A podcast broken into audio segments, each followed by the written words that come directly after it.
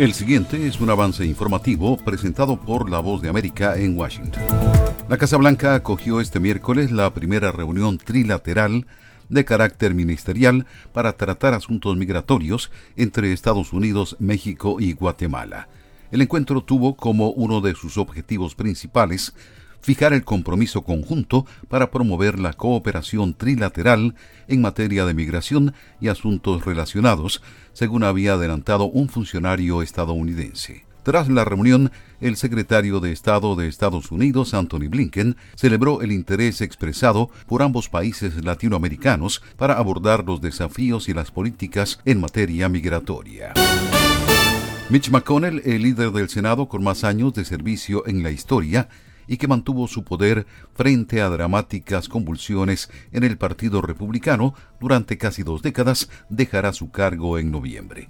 El republicano que cumplió 82 años la semana pasada anunció su decisión el miércoles en el recinto del Senado, un lugar al que miró con asombro desde sus bancas en 1985 cuando llegó.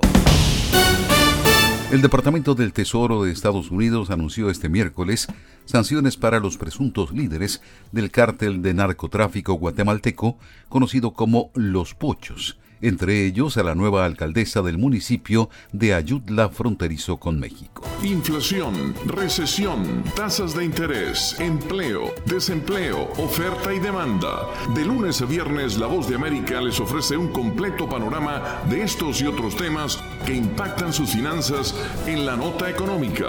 Si le interesa la economía mundial, este segmento es para usted. La Nota Económica, todas las tardes en las plataformas de radio y web de La Voz de América. Les invita Leonardo Bonet. El dólar subía este miércoles mientras los inversores se preparan para los datos de inflación de Estados Unidos y Europa que se publicarán el jueves. Al menos 17 personas murieron este miércoles en el departamento de Copán, en el occidente de Honduras, tras un choque entre dos autobuses.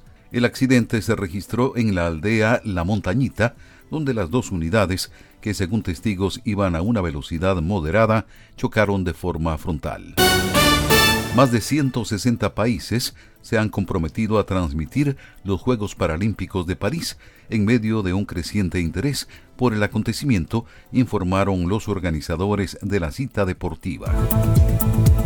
Este es un avance informativo de la Voz de América. Desde Washington les informó Tony Cano.